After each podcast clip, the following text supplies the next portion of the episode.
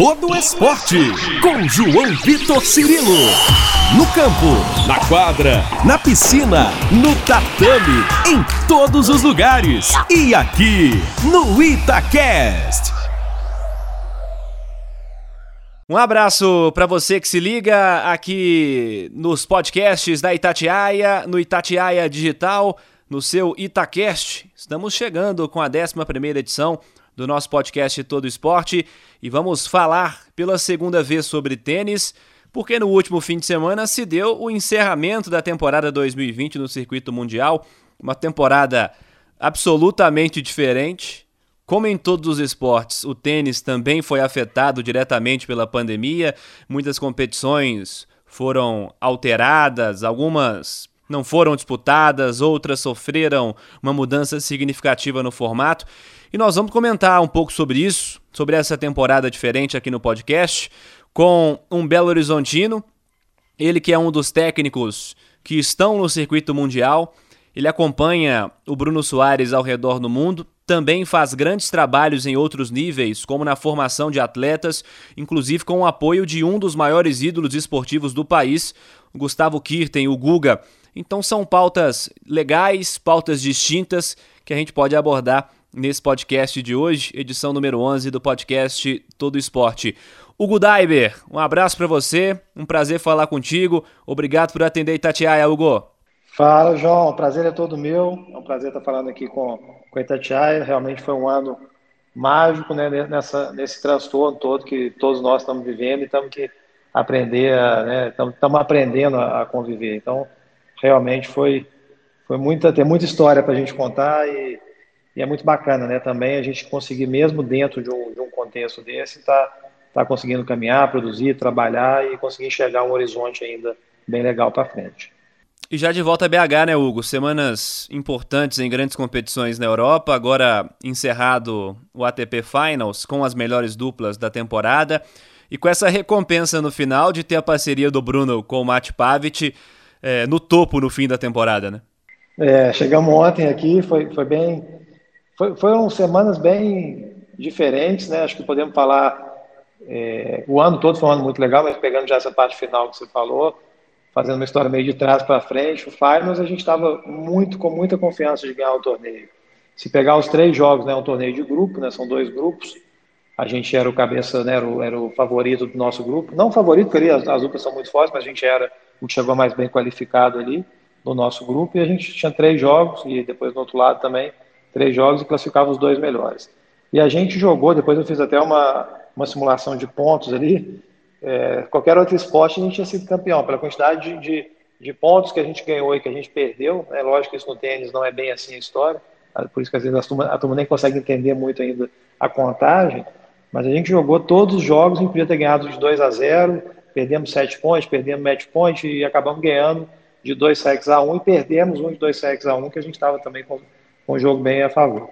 E isso né, fez com que a gente dependesse de um resultado é, numa, numa, numa, assim, falar com você, numa composição bem difícil a gente ficar fora do torneio. Mas aí os nossos que estavam, né, os nossos adversários estavam brigando diretamente com a gente até para ser número um do mundo, eles se retiraram do torneio, já estavam classificados, antecipados e se retiraram do torneio. Então, é, no meio do jogo eles desistiram de jogar um jogo, eles bastavam ganhar um set para a gente ficar classificado. E com essa existência, eles se classificaram para a semifinal e levaram a outra dupla, que era a dupla que talvez tivesse né, do, do, nosso grupo a menos chance, para que chegou mais dos oito ali, chegou mais, chegou em oitavo. E foi muito dolorido, né? Porque a gente joga nível alto, com chance de ser campeão, e ficar de fora, mesmo tendo ganho o jogo no dia, comemorado ali, por causa de uma questão de um set, até de uma regra meio difícil de entender, né? porque a gente teve mais set pro, menos set conta, mais game pro, menos game pro, então assim, foi um chororô danado de, de assim, pô, né, dar um gostinho muito amargo mas ainda tinha a possibilidade de terminar como número um do mundo, a dupla, que é o que você falou, mas a gente nem ficou lá, porque a chance era pequena também, e, e viemos embora. E foi legal essa história que você citou do Google, acho que já posso até emendar com, essa, com esse ponto, porque no avião, a gente vindo de, de Londres para Belo Horizonte, a gente fez a conexão em Lisboa, né? A gente veio pelo, pelo voo de Lisboa. E no, no caminho, assim, no, no, avião, a gente conversando, pô, pelo menos o ano foi maravilhoso, não temos nada a reclamar, muito, jogar no nível muito alto, né, num cenário muito confuso para todos, para todos, todo, é para todos nós, né, de forma geral. Falei, cara, mas de repente, quem sabe nós vamos pousar ali em Lisboa, sendo número um do mundo, onde o Guga foi número um. Vamos, vamos com, essa, com essa energia. É até melhor isso do que a gente ficar na beirada de quadra. A gente nunca foi de ficar ali fazendo uma energia negativa, torcendo, apesar de torcer contra alguém, ou, ou vamos falar, a favor de alguém, mas acaba você tá torcendo um pouco ali é, contra amigos também, pessoas estão brigando ali pelo, também por ser número um. Falei, cara, melhor é isso, vamos embora, vamos descansar e, e agora vamos ver o que, que vai dar. E quando a gente pousou lá, eu falei, Bruno, você vai olhar o celular primeiro aí, que não vamos nem olhar aqui e vamos ver o que, que vai dar. E aí o celular dele, 200 mensagens já, número um do mundo, número um do mundo, então já, já comemoramos no avião, já brindamos ali no, no aeroporto e, tivemos essa recompensa, porque na minha modesta opinião, realmente foi a dupla que jogou melhor no ano. A gente só não era ainda o número um, por causa de uma composição também do, do S Open esse ano que a gente ganhou. Normalmente vale 2 mil pontos. Esse ano eles fizeram valer mil pontos, apesar também de. É, no normal a gente tem que ganhar seis jogos para ser campeão, lá nós ganhamos cinco jogos. Então teve um jogo a menos e eles reduziram para metade dos pontos. Então se não fosse isso também, já era o número um do mundo até, até antes do torneio acontecer. Então acho que foi bem, ficou nas melhores mãos mesmo e estamos aí firmes para né, encarar o novo desafio de, de 21 ainda, com expectativas boas, mas a principal delas é que, que chegue a vacina e que a gente consiga ter né, um, um ano mais tranquilo para todo mundo. É, com toda certeza. Você faz, evidentemente, um balanço bastante positivo em uma temporada conturbada. Quando você conta esses bastidores, eles ficam ainda mais legais, né? Trazendo é, esse relato bem de perto, né? De quem acompanhou bem de perto toda essa situação. E, evidentemente, a gente vai falar muito ainda sobre a parceria, sobre o trabalho feito junto ao Bruno, mas eu quero que você comente um pouco como é que foi retornar ao circuito em meio a tudo isso que a gente está vivendo, como é que a organização dos torneios se comportou em meio a tudo isso. Evidentemente, o circuito é mundial, então tem que ficar viajando o tempo inteiro, e, e nesse período em especial, é, a, um período de dificuldades para se viajar, para encontrar voos mais confortáveis, com horários mais legais, mais confortáveis, para não ter tanta dificuldade. Acredito que a circulação também ao redor do mundo é, tenha, em um momento, ficado um pouco mais tranquila, de um pouco menos limitada, tratamos assim, podemos tratar dessa maneira, mas agora também os casos estão retornando em grandes países europeus, onde são as principais competições. É, enfim, eu queria te ouvir um pouco sobre esses bastidores, como é que foi voltar ao circuito em meio a todo esse cenário, Hugo? É, foi, foi, foi bem diferente. Né? É, mentalmente, eu acho que a preparação ela também envolve muita coisa além da quadra, porque né, a gente já está acostumado, já tem a nossa forma de jogar. Até o fato de jogar sem público, para alguns jogadores isso é muito passa a ser até um fator positivo, porque tem menos pressão, mas para a grande maioria dos que estão ali, eles jogam né, para o público e eles precisam daquilo ali, daquela energia, de olhar para o lado, de ver aquele tanto de pessoa que se mobilizou para estar tá ali, que são apaixonadas por um esporte também. Então, acho que isso é que é, que é a parte mais mágica de né, qualquer atleta. Então, é triste né, você pegar um, um estádio né, que cabe ali 18, 20 mil pessoas e, e não ter ninguém ali assistindo, você fazer um ponto maravilhoso que, né, que ia ficar ali um minuto a turma batendo palma, aplaudindo e, e não ter nada. Então isso realmente também exige um preparo diferente. A gente acho que a gente conseguiu. É, isso é uma coisa que todo, né, todo, acho que todo treinador deve procurar fazer, é sempre entender bem o cenário que vai estar encontrando. Então, no ambiente normal, para qual país que eu vou, como é que é o clima, como é que é a altitude, no caso do tênis interfere bastante, e a mesma coisa fazer nesse cenário, já também entendendo as organizações, tudo que vai ser feito, a bolha é, por mais que as pessoas né, possam parecer, não, para o atleta ele está mais tranquilo, mas a bolha também ela, ela tem um aspecto emocional muito complexo, né, que você perde, você tem que continuar na bolha, você vai para outra semana para o outro torneio, você não pode sair, você tem que esparecer um pouco a cabeça, e o mais difícil, às vezes, na bolha, quando você está, é você estar tá ali dentro do... Você fica realmente preso, você fica dentro do hotel, preso, vigiado, com segurança, você tem um chip na sua credencial que para ver para onde você está circulando, é, as pessoas tiveram contato com você e você é testado todo dia. Então, se por acaso, o que aconteceu, né, um jogador dá positivo, eles fazem todo esse, esse mapeamento pelo chip e você, só de você ter tido contato com essa pessoa, você também já fica suspenso e, teoricamente, eu como treinador, eu poderia eliminar o, o jogador. Então, assim, é uma situação que você fica, é, além de você ter que ter toda a preocupação e trabalho que você já faz normalmente, você ainda fica com esse olhar ali para o pro problema, né, que é um problema muito maior do que, do que, do que o, simplesmente um jogo, um torneio. E, e, e, às vezes é complicado, por exemplo, em Nova York, a gente ficou dentro de uma bolha mas a cidade não que ela estava normal, mas você sairia preso dentro do transporte e, e, o, e quando você está olhando pela janela, de repente você está vendo a família passeando com o filho, correndo, andando de bicicleta, é, né, você tem a vida ali, você fala, pô, mas eu tô, eu tô preso, e, e, isso dá uma sensação também bem estranha. Mas o principal que eu acho que é o que tem que realmente, que faz a diferença e fez uma diferença muito grande para o Bruno, é, é, é, saber muito bem o que, que você vai, que você vai encontrar ali e estar tá preparado para tudo, estar tá preparado que as pessoas vão estar né, numa energia mais, mais negativa, as pessoas vão estar um pouco mais carregadas, vão estar um pouco mais tristes, né, além, é, você liga a televisão, é só notícia, né, não temos notícia ali para realmente trazer uma esperança, uma coisa positiva, então tem que se preparar muito para isso também, mas acho que isso é, é para todos nós, assim, eu acho que o esporte, eu acho que é bacana do esporte, é que ele põe na prática e de uma forma muito rápida e intensa aquilo que é a vida, né, são os momentos ali de obstáculos, os momentos ali de de conquista, os momentos ali de dor, os momentos ali de perda, os momentos de ganho. É você saber ter um equilíbrio, lidar bem com isso. É, a gente usou uma frase assim que foi muito bacana para a gente, que é não apresse o rio, ele corre sozinho, então vão ter problemas, vão deixar a coisa vir, mas o, o rio vai ter aquele momento de corredeira e vamos, vamos firme, na hora que tiver ali aquela paradinha, vamos também respirar e vamos planejar de novo. Então a gente foi, foi achando caminhos ali, cara, que, que, que fizeram a diferença, assim. É, lógico, eu tô falando que quem faz sempre a diferença é o jogador dentro da quadra, e isso o Bruno fez muito bem, o Paves também jogou no nível muito alto. Mas é, eu acho que essa, esse planejamento ele é fundamental e nos ajudou bastante, porque realmente é, é muito confuso. As organizações dos torneios, elas realmente preocupadas 100% né, com isso, é, é, com as pessoas, né, com a saúde, para não, né, não, se uma pessoa ali contaminasse o jogador ou o treinador, a chance de levar isso para dentro do, da bolha passava a ser algo né, difícil de controlar, então tinha todo esse cuidado. E às vezes é chato também, né? Você está ali, você está, vou fazer mais um teste, vou fazer mais um. É, é, né? Aí você fica sabendo de alguém que deu positivo ali no hotel, a mareira do hotel deu positivo, aí já fica todo mundo, nossa, como é que vai fazer? Então, é um, são estresse, mas, mais uma vez, né? Eu acho que é. Eu sempre fui uma pessoa muito otimista e, e sempre tirei muita coisa positiva de qualquer situação. Então, aproveitei muito esses momentos, por mais que eu ficava triste de não ter um, né, uma pessoa da sua família ali no torneio, os familiares do jogador que normalmente vão com a gente, os nossos amigos, que a gente tem muito amigo né, na, nesse tour ali que acompanha bastante, né, o, que são apaixonados por dupla, acompanham bastante o Bruno e não estavam podendo ir. Então é triste você não ver isso, mas foi, cara, temos que aproveitar aqui também. Então, aproveitei para trabalhar, para ficar mais perto de jogadores, para poder.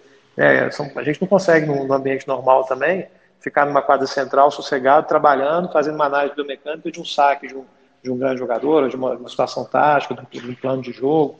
Então, tiramos também bastante proveito disso e acho que tem que ser assim também, né? A gente tem que saber enxergar o positivo e via vários jogadores enfiados dentro do vestiário, enfiados com a cabeça ali. E, cara, vamos, aproveita aí, aproveita que a oportunidade é para todo mundo e vamos, né? É o que nós temos aqui, vamos juntar, vamos. E aí aproximamos de outros treinadores que normalmente a gente também não tem tanto contato. Então, foi, foi, foi produtivo dentro do, do caos, né? Sim, é, e dentro disso de tirar o positivo dentro de um cenário que no aspecto macro é negativo, né?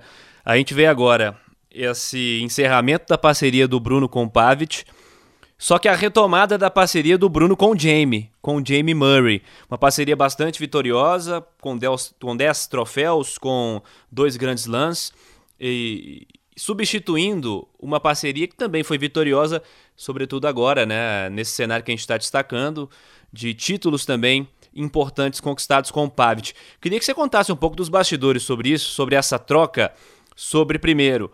É, me parece que partiu do Pavic, né? Essa questão de encerrar a parceria e também a retomada para o ano que vem, para os próximos desafios da, da dupla Bruno Soares e Jamie Murray.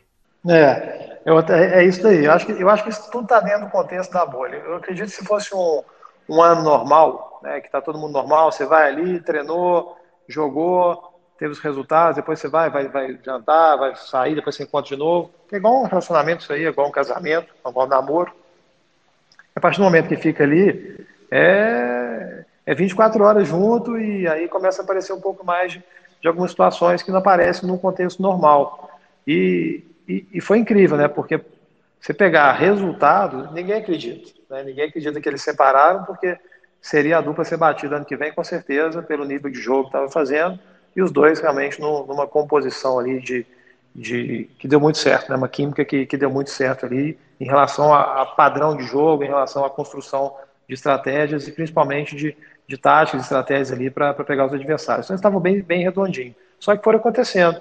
E mesmo ganhando o, o West Open e, e, fazendo excelente torneio em Roma que a gente perdeu na, nas quartas final com match point, sete acima, eles tiveram já uma, uma, um certo, vamos falar uma discussão, mas já um, um certo sinal ali que a coisa, por mais que os resultados estavam vindo, já tinha alguma, alguma coisa, acho que dos dois lados, um, um pouco mais do mate mesmo, de, né, de, insatisfação de algumas coisas, mas eu conversei depois com ele falei, cara, nós sempre que entender o seguinte, você tem 28 anos, o Bruno tem 38, né, algumas coisas que você está falando aí não cabem né, para ele no dia a dia que cabe para você. Ao mesmo tempo, a parte física do Bruno, ele se cuidou na quarentena, cara, ele foi jogador que eu vi, observando, que chegou no melhor, no melhor corpo aqui, fisicamente, absurdo. Lembrando que ele teve Covid 14 dias antes né, de, de embarcar. Então, assim, ele chegou para jogar o West Open ainda praticamente positivo e ficando negativo só na, na véspera de, de, de começar o torneio. Então, assim, é, eu falei, cara, isso tudo vamos levar. Só que depois eles foram de novo. Aí, Roland Garros, incrível o torneio, final. Né, então, você já é campeão do Grand Slam, final de outro. Teoricamente, já é do número um do mundo. Se você tem dois torneios desse aí, é muito difícil, né, não, não ser número um até o final. Aí vai para o Master 1000, faz a final sem perder um set, sem perder saque, e aí perde um jogo de dois jogadores de simples, que são excelentes jogadores, são futuro ali do, né, do tênis também mundial, mas coisa que se jogar 10 vezes vai ganhar 9. E perdendo match point, e aí nesse jogo teve um estresse. E aí à noite foi ter uma conversa normal, assim, meio para comemorar o, já a temporada e já vim preparado para o Finals. E aí começou de novo um assunto que tinha acontecido em Roma e a coisa foi, a gente viu sair um pouco do, do controle, só que a gente percebeu que o Mate já estava conversado, né, hoje, a gente sabe, já estava conversado com o jogador. Então, assim, ele já vinha se preparando, acho que para esperar o momento de. Igual namoro, ó. Não tô, tô indo aqui, tô indo aqui, mas estou insatisfeito. Já vou procurar, já vou procurar uma outra, outra opção aqui para não ficar sozinho, cara. Então foi uma coisa meio. É, a gente foi pego de surpresa, porque foi totalmente sem fora de, né, fora de contexto, fora de hora, perto de jogar o principal, não o principal, mas o torneio que a gente também coloca como meta do ano ali. E aí foi, foi duro, porque a gente não tinha nem tempo hábil ali de ficar procurando muita coisa. A gente sentou rápido, falamos, cara, isso aqui agora é, é focar, são pessoas boas, a gente tem um relacionamento muito bom com a comissão técnica lá dele também, dos croatas. Falamos, cara, agora vamos juntar as forças, né? Estamos na guerra junto, vamos para a guerra, mas e vamos, né, paralelo aqui, não é o melhor momento, mas vamos tentar pensar em alternativas e tudo. Pensamos em e nomes legais. Um eu vou dar aqui, eu não sei se o Bruno já falou, mas eu acho que é, que é bem bacana ter a possibilidade até de jogar com o Mike Bryan, cara. Ele, Olha. ele falou, cara, eu não, eu não quero fazer o atrapalhar nenhuma dupla, porque acaba que é sempre isso, cara. Quando um te chama, ou quando acontece uma. Né, foi o que aconteceu com o próprio Bruno ano passado. Quando o Jamie é, e eles interromperam, aí o Bruno vai pegar o parceiro e vai criando um movimento que vai mudando tudo. Né? Se muda uma grande dupla, muda, começa a mudar tudo. Que aí um chama o outro, vai chamando o outro, aí um fica sem parceiro e muda. O Bruno falou, cara, eu não quero entrar muito nessa não, o que, que a gente tem de alternativa? Chama ali que seria interessante, mas a gente de cara nós falamos, cara, e quem sabe, não é, é porque o Bob já teve, né, operou do quadril tudo, mas já tem o Mike. E foi bacana, cara, porque o Mike falou, cara, o único jogador que, que eu gostaria realmente de jogar, por, pela pessoa que é, é, fora da trajetória toda que eu tenho com meu irmão, seria você. Me dá um tempo aqui, cara, porque você me pegou de surpresa, eu estou aposentado. Ver se eu volto. E ele, e ele ficou pensando lá um pouquinho e tudo é, é, nisso, e, mas assim, o nome que estava na nossa cabeça era o Jamie, né? Assim, por, porque ele não teve um ano muito bom, né? E, e ele tinha possibilidade ali de, né, de, de tentar encaixar. E aí, nesse meio que a gente estava pensando Mike, e assim, focado no torneio lá. Falou, cara, acaba o torneio também, a gente vai ter tempo para pensar, ver o que, que vai aparecer, e vão ter propostas um monte de jogador foi mandando, ficou sabendo, foi mandando convite pro Bruno, e a gente esperando um pouco ali do Mike, aí o Jamie foi e mandou, cara. Falou, pô, Bruno, eu queria, se a gente pudesse voltar à parceria, seria muito bacana, porque a gente já se conhece bem, nós já estamos mais maduro, é só a gente, né, de novo encaixar mais uma outra coisa ali, que a gente tem tudo para fazer um ano bom. Aí quando o Bruno falou, eu falei, cara, vai nele, ele 100%, vamos embora, pessoa nota mil, e ele, lógico, ele tem não dá para comparar a devolução de saque dele com a do Pavic. O Pavic realmente é um jogador que devolve muito melhor. O, o Pavic saca um pouco melhor que o Jamie também, mas o Jamie é um sacador bom quando está com confiança ali. Agora, a rede do Jamie é incomparável, né? na minha opinião, é a melhor rede do mundo. é, talvez Marcelo ali, no nível igual, um pouco ali, próximo, mas é, para mim é disparado o melhor jogador eu vejo no circuito hoje na, na parte de rede. Então, o Bruno firme no fundo dele lá foi o que deu certo lá atrás. Então, vamos torcer para que a gente tenha um tempinho legal para eles fazerem, né? E vão ter, porque antes da Austrália agora a gente vai ter um tempo grande. Vamos nos preparar bem aqui e, com tudo para o ano que vem. Estamos bastante confiante. A, a, conversa com o Jamie foi muito boa. Ele foi para lá para Londres também, que ele estava de, de alternate, então acabou que a gente conversou com ele lá também. E vai ter muita novidade no circuito ano que vem. É até interessante também. Essas mudanças são, são interessantes, porque a gente já tem muita dupla mapeada e agora vai ter que mapear tudo de novo. o banco de dados agora, o banco de dados ele zera para muita gente, mas, mas vai ser bem interessante também. Com toda certeza. É, é uma parceria que está sendo encerrada, uma parceria vitoriosa, como a gente destacou. A gente está falando de um título de US Open, de uma final de Roland Garros para perdendo para uma dupla que era atual campeã, que é uma dupla fortíssima, e a retomada dessa parceria com o Jamie, com o Jamie Murray, que também já rendeu dois grandes lances na num período anterior de parceria anterior, que seja uma temporada de sucesso também para os dois. Hugo, eu falei na abertura do podcast sobre seu trabalho de formação também. Inclusive um desses garotos apareceu muito bem agora no circuito mundial, o Bruno Oliveira, que foi vice-juvenil nas duplas em Roland Garros também. Me conte um pouco mais sobre os projetos que, em que você está envolvido, que você tem atuado, em especial, para a gente começar, esse junto com o Guga. É, inclusive, eu até vi uma entrevista do Guga, que já deve ter mais de ano, ele projetando nomes na ponta do circuito mundial, entre os 100 e 50 melhores, é, talvez um trabalho a médio e longo prazo. Eu queria que você destacasse sobre isso, sobre esse trabalho que tem sido desenvolvido e do qual você faz parte, Hugo. Ah, muito bacana. Acho que é um privilégio né, a gente estar próximo do Guga é, em, qualquer, em qualquer circunstância. Né? Ele é um grande, é um grande ídolo para o Brasil, a gente é bem carente e vivo, né? é um cara que está sempre atento e com uma energia muito boa, não só dele, da família. A gente começou uma parceria oficialmente, né? eu já, já tenho contato com eles há bastante tempo, sou da mesma geração dele, na época que a gente jogou, e ele, ele é um cara, assim, intenso demais, é, participativo demais, muito criativo, é, um cara do bem total. E a gente foi, e ele pensou assim: eu vou fazer um pilar que é de devolver ao tênis o que o tênis me deu, mas uma coisa muito séria. Então eles criaram lá atrás, começou com a escolinha Guga, e a gente passou a ser o parceiro deles aqui no, né, para Minas Gerais.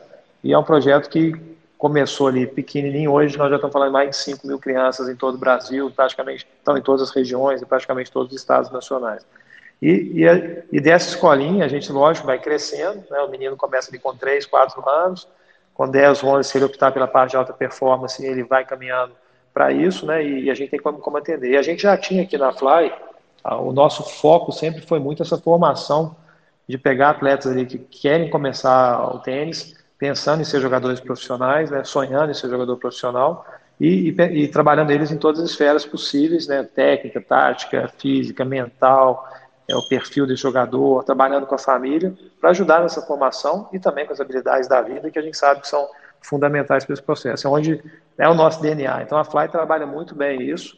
A gente tem muito, hoje, nosso RH é, é um RH muito qualificado, né? nós temos treinadores ali com muita experiência para fazer todo esse, esse processo rodar. E com o Google a gente foi fazendo isso junto, então foi muito legal, porque a gente já tinha uma certa história nesse processo, então aquela escolinha Google, ela, ela cresceu, ela chama Escola Google, e ela tem equipe, tem adulto, tem beach tênis, e, é um, e aí tem essa parte de transição que você falou também. Então a gente tá, ajuda meninos que a gente acredita que tem potencial grande, como é o caso do Bruno, que foi lá para, né, que foi vice-campeão agora em Roland Garros, junto ao Natan, que faz parte desse projeto também, né, que a gente realmente enxerga meninos aqui e tenta dar é, o máximo possível para ele, para os treinadores que estão em volta dele, para poder fazer com que chegue um batalhão brasileiro que isso vai fazer toda a diferença. Não adianta a gente pensar em ter um novo Google, um número um, porque se der certo, deu certo para um, mas não deu certo para a modalidade. Então, a gente tem que pensar realmente num processo mais macro de, de transformação, de deixar um legado para cá. Então, essa dobradinha que a Fly faz com o Guga, né, tendo ele ali como, como suporte, o Bruno Soares junto também, ajudando muito esse processo, é sensacional. Então, são ações que o dinheiro não vai conseguir comprar, que, que você não tendo essas, essas parcerias perto, você vai conseguir realizar. Exemplo, a gente pega um menino desses, passa uma semana com a gente no torneio profissional, fica de sparring oficial do torneio, treinando com, com o Djokovic, com Nadal, com Federer, com, com todos os principais jogadores, fico no vestiário, vendo as rotinas desses caras, tenho a oportunidade de conversar. O Bruno é um menino muito bacana, ele conversou com todo mundo que ele treinava ali, o Pepe, né, o Boscardinho também. Então acaba que ele pega uma dica do, do jogador desse. O Bruno está indo para um caminho que eu acho assim, muito bom, que é o tênis universitário americano. Então você pode pegar do tênis, isso a gente faz muito aqui também na Fly, a gente indica esse, esse caminho, porque o menino vai trabalhar com tênis, né, vai teoricamente de, de 10 a 18 anos é um trabalhozinho, mas ele vai deixar de fazer algumas coisas que normalmente os meninos da idade fazem, mas ele vai poder colher muito. A gente fala que é fazer casinha de tijolo. Ele vai chegar ali com 18 anos e poder escolher. Não, realmente quero fazer uma faculdade forte, vou para esse tempo, vou para Harvard, vou para South Carolina, onde o Bruno está indo, que é uma faculdade assim, sensacional, uma estrutura absurda, que é difícil você ver isso num, clube de futebol no Brasil, então de Série A, os caras têm isso lá em muitas universidades, e tem a possibilidade né, de vir formado, de jogar tênis e continuar a carreira. Tem, hoje o americano tem muita história de sucesso de jogador que saiu da universidade e foi para o circuito mundial. Né? E o Bruno e o Natan, se eles quiserem ir para a dupla lá, eles, eles podem fazer isso também. Né? E, então, assim, são vários caminhos né, que, que é bem interessante hoje para um pai, quando escolheu o esporte, ajudar nessa escolha de, de esporte e principalmente é, trazer essa referência para o filho, é muito legal. Que aqui, por exemplo, em Belo Horizonte, ele tem a Fly, que ele pode colocar o menino dele com 3 anos e, e ficar tranquilo que até 18 anos ele tem um caminho assim, que no mínimo, no mínimo, se ele não quiser fazer universidade nos Estados Unidos, se ele não quiser tentar buscar um profissional que sabe que é difícil, no mínimo, no mínimo, ele trabalhou diversas habilidades para a vida e o tênis é um esporte que ele, por ter muito aspecto mental, muita emoção, né, o trabalho é um xadrez correndo o tempo todo, então é, é muito mental com físico, com estratégia, e aí ele tem que, além disso, né, conseguir trabalhar espírito de equipe, porque individualmente ele não vai conseguir nada se ele não, não confiar no treinador, no preparador físico, no colega de grupo, nas viagens. Então, é, é tudo isso, aprender a perder, aprender a ganhar, resiliência, disciplina, tudo que o esporte faz de forma geral, isso vai, isso vai fazer diferença na vida. Só para finalizar aqui desse ponto, para me estender muito, que é, é um tema que eu sou apaixonado, hoje as principais empresas, né, pegando o Google, essas grandes empresas de de startups aí, que eram startups que viraram grandes caras de sucesso, elas não estão contratando mais pelo currículo, elas estão contratando pela, pela habilidade da vida mesmo que essa pessoa tem. E se ela é boa naquilo ali, mas ele é excelente em relacionamento, é um cara que sabe trabalhar bem na pressão, ele está lá na frente. Então, assim, o tênis vai proporcionar isso e que bom que a gente está tá dentro de uma, de uma área da vida que a gente sabe que a gente pode ajudar a transformar e impactar muitas vidas. É o aspecto profissional, mas também esse aspecto pessoal, o lado social também, sem dúvida alguma. Isso faz a diferença, isso é o papel do esporte, é o papel dos clubes em todas as modalidades, e é muito bom saber também que esse trabalho está sendo desenvolvido e contando com a presença de pessoas importantes da nossa, do nosso esporte. E aí você citou além evidentemente da sua presença com a Fly Sports aqui em BH, na Escola Guga, do Gustavo Kirten, com o apoio do Bruno Soares, do Marcelo Melo, de caras que estão vivendo no circuito mundial, porque eu imagino para um pai né, de uma criança que opta por colocar o seu filho nesse cenário, quando ele pega e vê quem está por trás, quem está apoiando, eu acho que dá uma tranquilidade ainda maior, né, Hugo? Não, com certeza. Isso é, eu acho que é questão de confiança, né, de credibilidade. Eu acho que isso aí ninguém, é, você tem que construir.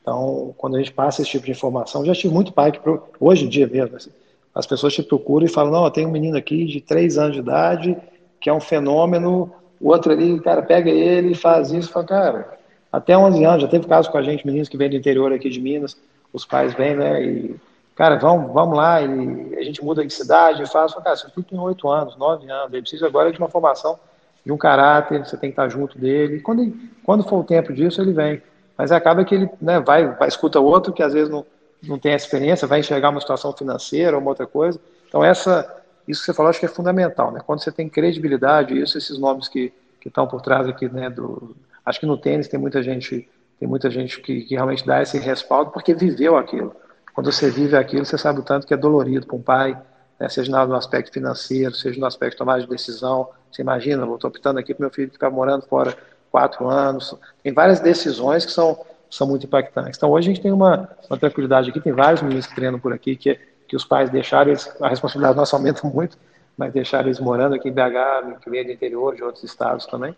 mas sabendo que está entregue num processo, né, que tem muita gente que, que vive em função de realmente fazer aquela melhor entrega e, e trabalhar em função né, do, do sonho e, e daqueles objetivos que as famílias têm. E nós temos hoje nomes em potencial que a gente pode imaginar aí estarem no futuro nessas posições que até o próprio Google já falou anteriormente, entre os 100 talvez melhores num futuro não tão não tão distante assim, hein, Hugo? Temos, eu acho que no Brasil hoje, né, a gente tem o Monteiro que já está lá, o, o Thiago Wills, na minha opinião, é o, é o, o grande jogador que a gente tem agora nesse momento para chegar. Tem, né, como todos, tem que trabalhar diversos fatores ele ainda para dar um salto, mas você pegar a qualidade dele enquanto jogador é, no nível muito alto, mas bem, bem alto mesmo, de, de, de repente para arriscar aqui de ser um top 20, top 30 e depois chegando ali qualquer coisa pode acontecer. E depois a gente tem né, uma geração que está tá bem legal. Né, o Meligene, né, o João Menezes, tem, tem vários jogadores ali que estão vindo nesse processo, mas aí tem os meninos que, esses, né, que, que a gente está apoiando, que são bem interessantes. O Matheus Alves, o, o Natan, o Pedro Boscardin, então são meninos que, que essa é a vantagem. Se, se, já tiver ali, quando eles estiverem lá com 20 anos, já tiver ali quatro, cinco jogadores entre os 100 do mundo, é muito mais fácil puxar, porque ele treina com aquele cara ali, no dia a dia, ele vai lá, ganha um set, fala, pô, esse cara é 100 do mundo, eu ganho um set dele. E aí ele já começa a acreditar mais, ter essas crenças que, que às vezes aqui no Brasil, no tênis, a gente tem, tem pouca referência, porque é um esporte que, como você falou bem no início, praticamente acontece na Europa e a gente está bem distante né, no, no, mapa geográfico e também na, em outras questões culturais ali, né, que, é, que as famílias têm. É, uma delas é o aspecto até econômico. Hoje quem joga tênis no, no, no Brasil normalmente vem de um, de um nível social e econômico mais alto e não é o mesmo caso de quem joga tênis na Europa. Então, isso faz uma diferença né, naquela hora que tem que pagar um preço, que não tem muitas opções, que é, né, a criança aqui no Brasil, às vezes que está de, de um nível social bem alto, ela chega ali, de repente o pai tem uma empresa, ah não, peraí, eu vou ficar aqui me matando, mas tem jogadores no Brasil que ganharam Grand Slam e pararam de jogar tênis dois anos depois, Grand Slam Júnior.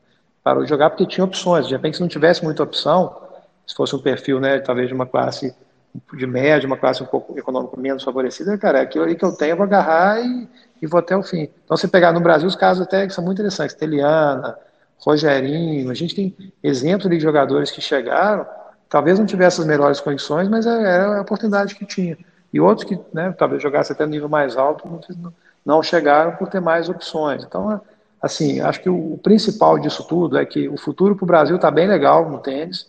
O feminino, nós temos a Biadade, que ela tem, né, tem machucado, tem tido algumas faltas de sorte em alguns momentos, mas total condição de ser uma jogadora top 20, total condição, né, e, e ela chegando também, aí vem a Stefania agora, que é a nossa melhor duplista, também tem, tem boas condições tem, entre as 10 do mundo na dupla, aí você tem essas duas, aí começa a vir uma legião de menina por trás acreditando também.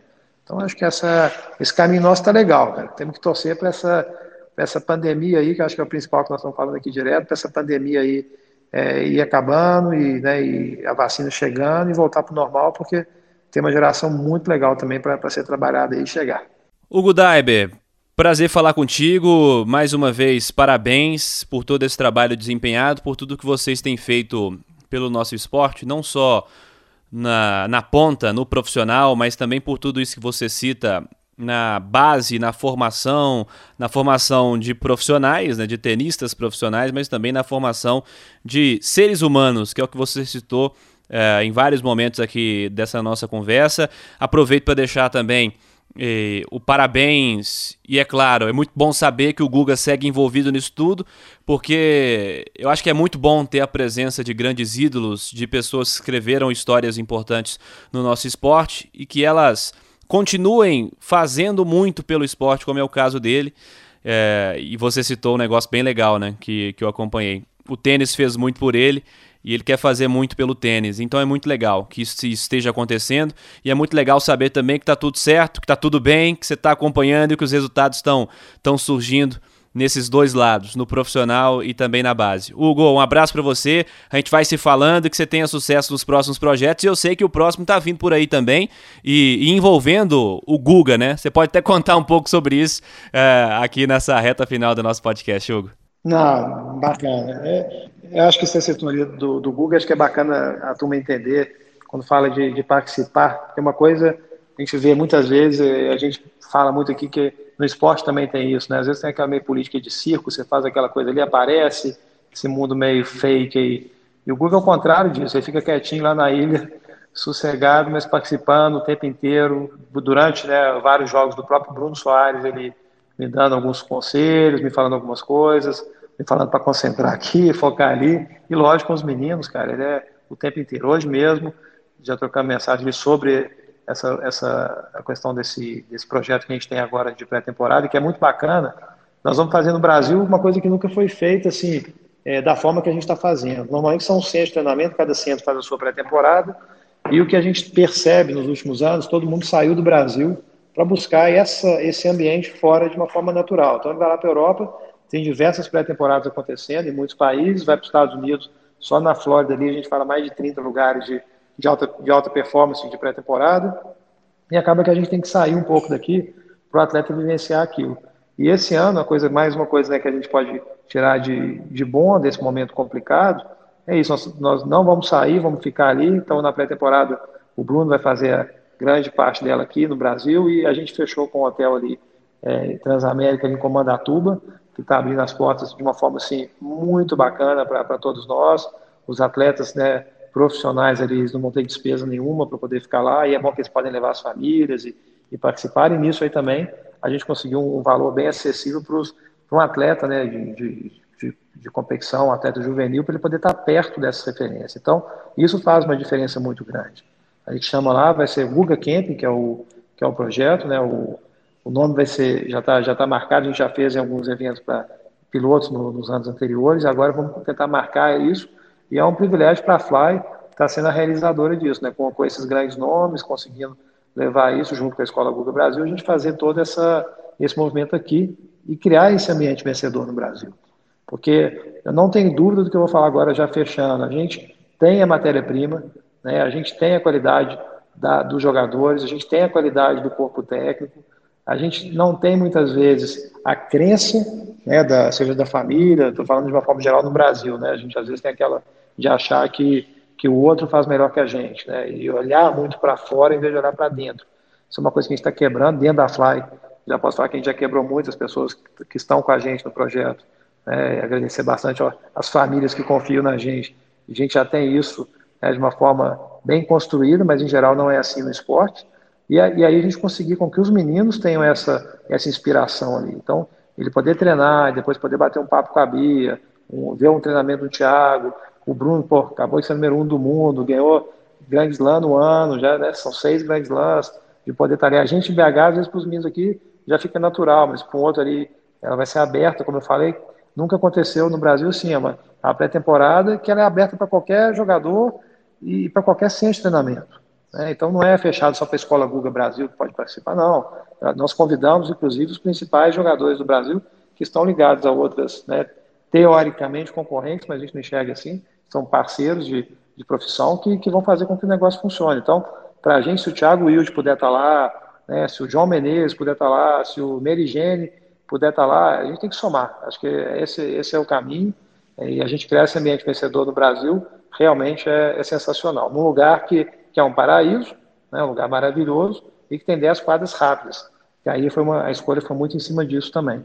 A gente hoje, o tênis, ele praticamente ele é, ele é jogado em quadras rápidas, tirando ali é, alguns grandes eventos no ano, como Roland Garros, alguns Master 1000, né, e, e alguns ATP 500, mas em geral né? O tênis hoje, 80% do que vai falando bobagem aqui, está tá na quadra rápida. E é um jogo diferente. Então a gente tem que treinar os meninos e meninas de forma diferente do que a gente treina aqui na América do Sul para o Cyber. Então, eles ficam bons jogadores de Cyber, mas vão jogar ali poucos torneios, estou falando já no nível né, lá de cima, poucos torneios no Cyber comparado com os pisos mais rápidos. Então, é, é lógico que ele tem que saber jogar no Cyber também, mas não ser só jogador de Cyber, que é o que aconteceu muito aqui também na, na América do Sul em todos os tempos. Legal, Hugo. Relato importantíssimo, muito legal e que dê tudo certo também em mais esse projeto e mais essa ação. Hugo, um abraço, prazer falar contigo. A gente vai contando as novidades sempre aqui na Itatiaia. Não, prazer foi meu, João. Você sempre abre esse espaço aqui para a gente falar do tênis. Acho que a Itatiaia tem um papel fundamental no nosso esporte aqui e levar também, né, além do futebol, que é, eu sei que é o grande público ali da, da, da rádio, mas também levar esse tipo de informação, que é o tênis é um esporte assim como vôlei, como basquete, como outros que também são são sensacionais, são esportes olímpicos que têm diversas oportunidades ali. Então, assim, é, abrir a cabeça que, apesar de ser o país do futebol, a gente também é o país do Senna, do Guga e de tantos outros ali, Oscar, Hortense e assim vai, de tantos outros grandes ícones e, e, e entender, né? acho que esse é o, é o, principal. Aí já, já fechando esse agradecimento ali, entender que essa fase que a gente está, ela vai passar, né, como outras passaram, a gente tem que sair mais forte do que a gente entrou nela e contar realmente com, com as pessoas né, para ir junto. Né? Não adianta querer, nesse momento, tomar decisões, querer fazer as coisas sozinho, porque às vezes as decisões não vão ser as melhores, sendo que na pandemia no meio de um caos, é complicado a gente ser muito assertivo e, e, a gente sozinho, a chance de fazer bobagem é muito maior. Então, que a gente consiga realmente fortalecer, né, nos unirmos e em prol de, de, de projetos e em prol de sonhos que a gente tenha para o nosso futuro. Forte abraço a todos, mais uma vez, um privilégio para a gente estar tá podendo falar aqui na grande Rádio Mineira. Legal, Hugo. Hugo Daiber, técnico de tênis, formador de talentos e também um grande profissional no alto rendimento na ponta. Esse foi o podcast Todo Esporte, 11 edição, semanalmente aqui no Itacast da Itatiaia, na sua plataforma de áudio favorita e no itatiaia.com.br barra Itacast. Uma ótima semana para você, um grande abraço. Você ouviu Todo Esporte com João Vitor Cirilo, seu esporte preferido passado a limpo.